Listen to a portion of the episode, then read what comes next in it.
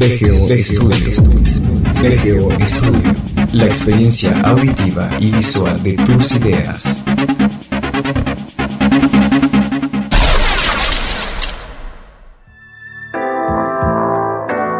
Hola, ¿qué tal? ¿Cómo están? Bienvenidos a una emisión más del podcast Fuera de Contexto, el podcast de BGO Studio. Nos da mucho gusto estar nuevamente grabando. Estamos grabando en fin de semana, el día sábado. Como ven aquí en BGO tenemos mucha actividad aún los fines de semana, generalmente los días sábado, no siempre, pero cuando se junta el trabajo nos verán aquí trabajando también en los días sábado. Los horarios en cuestión de producción, todos los que se dedican a, esta rama de la industria sabrán que son muy eh, variados a veces y depende también de la carga de trabajo que se genera durante ciertos proyectos.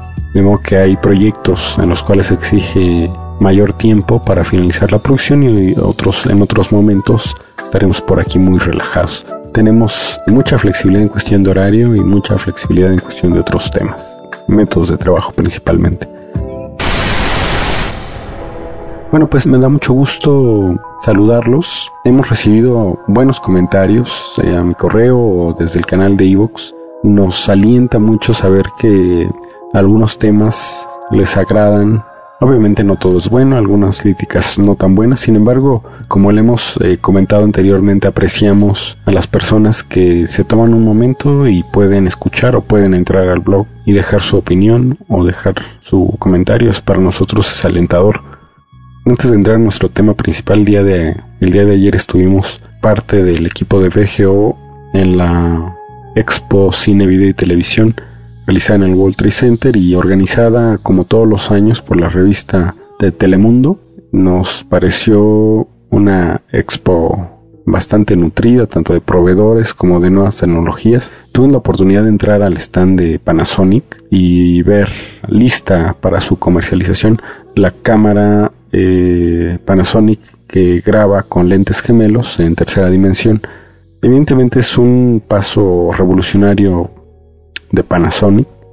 Personalmente creo que no tardarán las empresas rivales como Sony o como JBC en lanzar cámaras similares, aunque también es importante reconocer que la tecnología 3D, al menos en la cuestión de grabación, aún está en pañales, aún está por definirse estándares tanto de grabación como de calidad, principalmente en lo que a alta definición se, se refiere no así con los reproductores o con las pantallas en este caso que ya están listas para eh, reproducir eh, alta definición en tercera dimensión y para muestra pues el stand también de Panasonic que tuvo bien poner una pantalla en tercera dimensión una experiencia interesante para los que pudimos probarla y bueno ya habrá tiempo para comentar algunos detalles en el blog sobre esta feria a la que tuve la oportunidad de asistir. Y bueno, dentro de las recomendaciones de este podcast, estuvimos leyendo también la edición de Reporte Índigo, la edición de Piensa, que es una edición de libre acceso. Es muy recomendable porque trata un tema actual, principalmente a nivel de salud pública, que es el consumo de, de tabaco en las mujeres y desmitifica un poco el hecho de que fumar sea glamoroso principalmente en las, mujeres trae estadísticas interesantes, impactantes, como el hecho de que 14 millones de mexicanos fuman por lo menos un cigarro al día y que el número de muertes generado por enfermedades relacionadas al tabaquismo va de las 25 mil a las 60 mil muertes por año. Son números impactantes. Hoy mucha gente, principalmente joven, fuma y lo peor es que empieza a fumar desde que es muy joven, desde los 13, 12 años se empieza con este, con este mal hábito. Hay personas que aún intentan defender este hábito. Particularmente recuerdo un articulista, en realidad no recuerdo el nombre, pero que hacía apología por el, el hecho de que fumar no necesariamente era un, un, riesgo inminente a la salud, principalmente si se moderaba el uso del, del tabaco. Sin embargo, lo, lo, que es cierto, lo que se ha comprobado es que es, un, es una actividad adictiva que contiene elementos que sí son tóxicos para la actividad pulmonar. Y bueno, a pesar de que a los fumadores les sea difícil aceptar, sí tiene una incidencia dañina en la salud de las personas, principalmente a cierta edad, o es un factor de impacto en el desarrollo del cáncer, por ejemplo. Bueno, esto se los digo porque precisamente el 31 de mayo, creo que este podcast va a salir este, este día o el 1 de junio, pero esto se los comento porque el 31 de mayo se celebra internacionalmente el Día Mundial sin Tabaco. Y precisamente este artículo de Reporte Índigo que piensa toca este tema sensible para muchas personas porque eh, en México es uno de los grandes fumadores, pero también destaca que si continúa la tendencia que presenta según las, las, estadísticas que presenta Reporte Índigo, pronto el sistema de salud mexicano se verá sobrepasado principalmente por los riesgos que generan las mujeres, que es donde se concentran las estadísticas de reporte índigo, y bueno, tarde o temprano sea un problema de salud pública. Si pueden, denle una ojeada a esta edición de Reporte Índigo, de Piensa, Piensa 180, y vean las estadísticas, sorpréndanse y vean, tal como lo expresa Reporte Índigo, el fumar a cualquier edad, principalmente en, las jóvenes, ya no es cuestión de glamour, ese glamour queda hecho cenizas. ¿Qué pasa por la cabeza de los criminales cuando escogen al azar a una persona, la violan, la torturan, terminan con su vida y no solo eso, sino repiten esta acción una y otra vez hasta que por fuerza de la ley o fuerza de la sociedad se les detiene? El criminal no lo lleva escrito en el rostro, pero la ciencia de la psicología y de la biología ha determinado algunos patrones que permiten hoy conocer ciertos rasgos no solamente de la personalidad, sino de las expresiones físicas o de las expresiones de, su rostro, el cual pueden acercarnos un poco a entender qué motiva a estas personas a actuar de esta manera contra personas como él, sean mujeres, niños, hombres.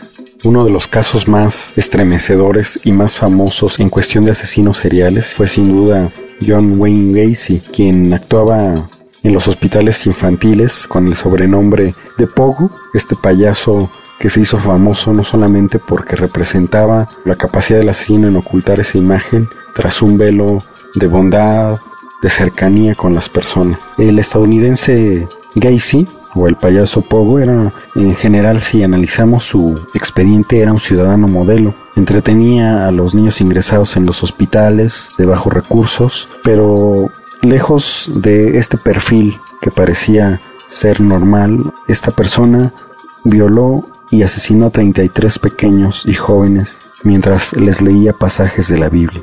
Afirmaba que la sociedad debía estar en deuda con él por haber limpiado al mundo de unos cuantos futuros punkis o mariquitas. La mayoría de las víctimas, cuando se descubrieron estos asesinatos, estaba enterrada en su jardín.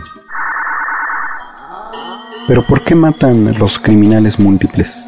Mientras que en lo que respecta a las mujeres, es decir, a las mujeres que han asesinado en serie sin recurrir aquí a, lugares comunes como programas de televisión que hoy por cuestión de rating, como son la mayoría de los programas, tratan, si se le puede llamar así, tratan de ganar audiencia con este tema, con las mujeres asesinas. Pero en cuestión de los hombres, sí se han descubierto algunos indicios.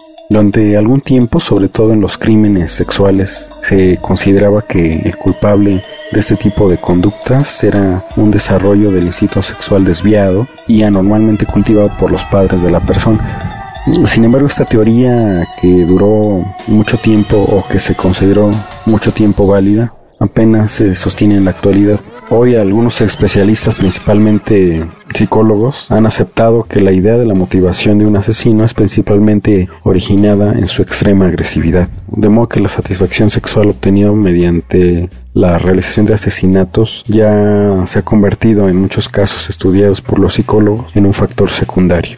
Es cierto que nadie se convierte en asesino serial sin antes haber padecido perturbaciones graves en su desarrollo psicosocial o psicopersonal, y esto también se ha descubierto a través del estudio de la mayoría de las biografías de los más famosos asesinos en serie. Para algunos expertos, la relación madre-hijo desempeña un papel clave en el desarrollo de la agresión y de la violencia extrema que posteriormente culminará o concluirá en el desarrollo de una personalidad homicida. De modo que cuanto más comprensiva y comunicativa se comporta una madre con sus hijos cuando los educa a temprana edad, serán estos niños menos proclives a desarrollar una actitud violenta o una actitud agresiva cuando están frente a otros niños o frente a otras personas. Y por el contrario, cuando las madres muestran a menudo su propia frustración y la descargan en sus propios hijos, generalmente se provoca en ellos una carga agresiva en su desarrollo personal. Por lo que respecta a estudios más concretos, realizados principalmente por el FBI en Estados Unidos sobre asesinos en serie, se ha puesto también de manifiesto que la relación con la madre estaba en aquellos asesinos estaba marcada sin excepción alguna por la frialdad, por la distancia, por el abandono. Apenas si se podía reconocer en estas personas el calor emocional o el contacto corporal. ¿Y qué hay del padre? No es la presencia de un padre golpeador o brutal la que parece desempeñar a las luces de los estudios modernos la que desempeña un papel importante, sino más bien algunas veces se asocian con una madre violenta o indiferente. Por ejemplo, la mamá del asesino en serie Horst David en, Estados Unidos había desempeñado un papel lamentable en la carrera de este asesino. En 1944 lo abandonó en una estación de tren con un letrero colgado del cuello. Tenía entonces seis años. Cuatro años más tarde, en 1948, la madre fue localizada por el servicio de búsqueda de la Cruz Roja pero no quiso recoger a su hijo del hospicio ya en el que se encontraba, ni siquiera tuvo la bondad de visitarlo. Otro caso es el de Ed Kemper, también estadounidense, asesino serial, quien tuvo la mala suerte de tener a una madre que solía encerrarlo por las noches a la hora de dormir en una bodega oscura. Se trastocaron su propia personalidad y su desarrollo social y emocional, porque mientras Ed se volvía loco de miedo y de odio en esta bodega, su madre y su hermana descansaban plácidamente en habitaciones acogedoras. De modo que a los 22 años, Kemper, que se había convertido ya en un hombre corpulento, asesinó a varias mujeres que pedían avendón. Se las llevaba a casa su madre y una vez matándolas, violaba los cadáveres en su propia cama. Posteriormente haría lo mismo con su propia madre. Este tipo de acciones se complementan o se encuentran, como suele ocurrir muchas veces en el caso de México, con situaciones delictivas. Uno de los casos que más llamó la atención en los medios de México fue el asesinato de múltiples personas ocurrido aquí en la Ciudad de México en el año de 2002. En la historia del crimen aquí en México no se había registrado un asesinato tan escabroso, tan lleno de ira como el de la familia Narezo Loyola y sus dos empleadas domésticas, quienes se encontraron la muerte a manos de dos personas que curiosamente también como se ha establecido en perfiles criminales tenían ya cierta relación con la familia. Estas dos personas eran Orlando Magaña y Jorge Esteban. La noche del 16 de noviembre de 2002, la familia integrada por el matrimonio Ricardo José Narezo Benavides, Diana Patricia Loyola Bautista, Ricardo, Andrea, y Diana, hijos de la pareja, además de dos personas trabajadoras domésticas, en este caso Margarita Cortés y Cecilia Pacheco, estuvieron juntos por última vez para compartir una cruel y larga agonía que finalmente los condujo a su muerte. Margarita y Cecilia estaban solas en el interior del domicilio marcado con el número 186 de la calle Cuitláhuac en una colonia al sur de la Ciudad de México.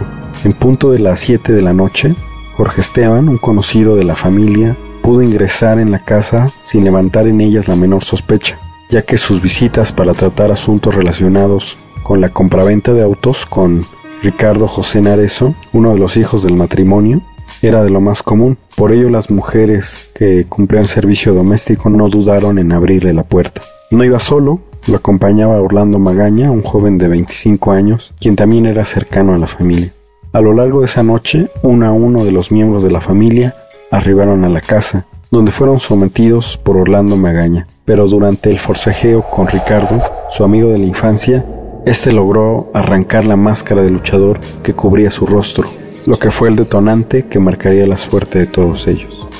Actualmente, Orlando Magaña, de 27 años, cumple una sentencia de 384 años de prisión acusado de homicidio sin embargo, el Código Penal del Distrito Federal establece como pena máxima 50 años. Mientras tanto, la búsqueda de su cómplice se detuvo cuando unas semanas después de haber cometido el crimen se encontraron los restos de un individuo que coincidía con su perfil. El cuerpo apareció abandonado en una carretera con un tiro de bala en su cabeza.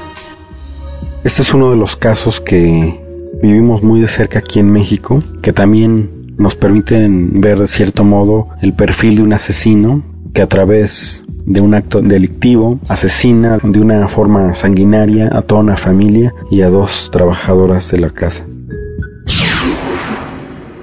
Cuando invito a gente a trabajar, cree en mí, eso es ser líder.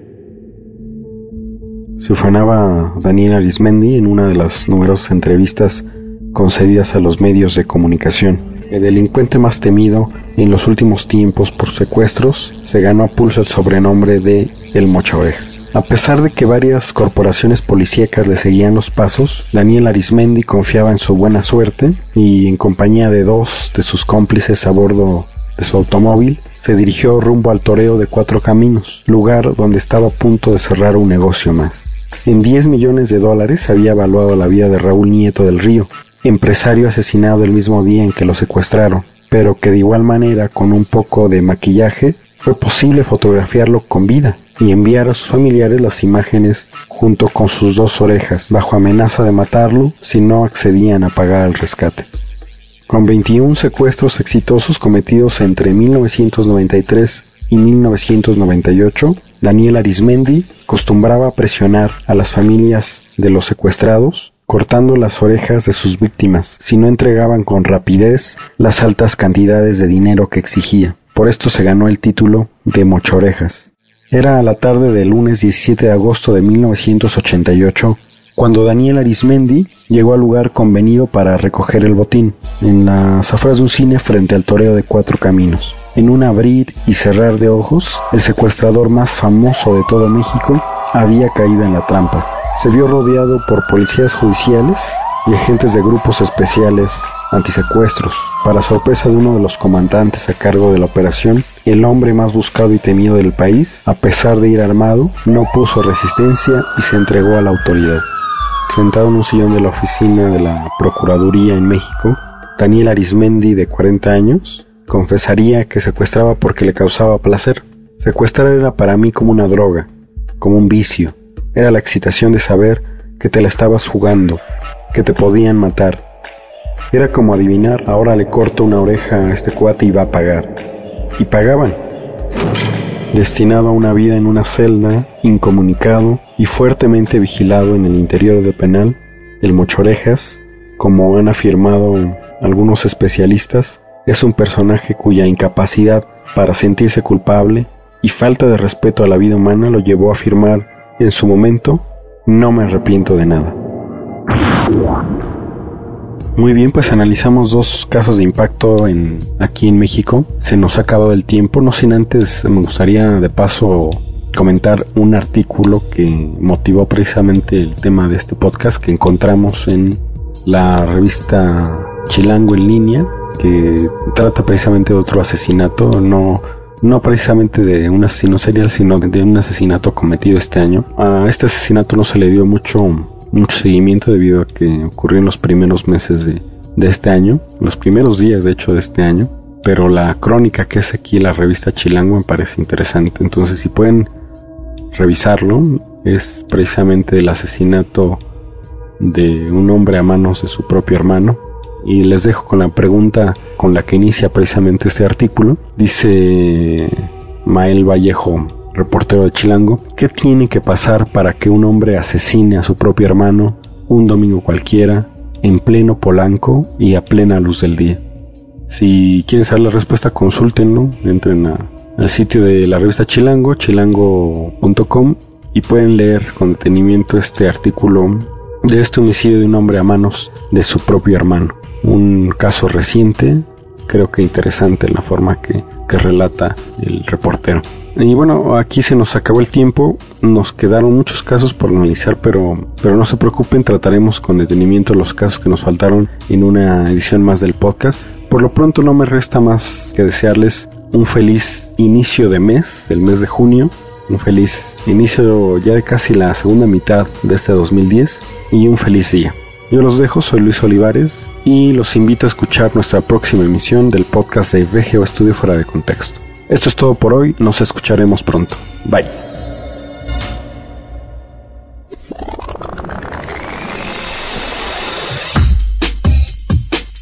VGO Estudio. VGO Estudio. La experiencia auditiva y visual de tus ideas.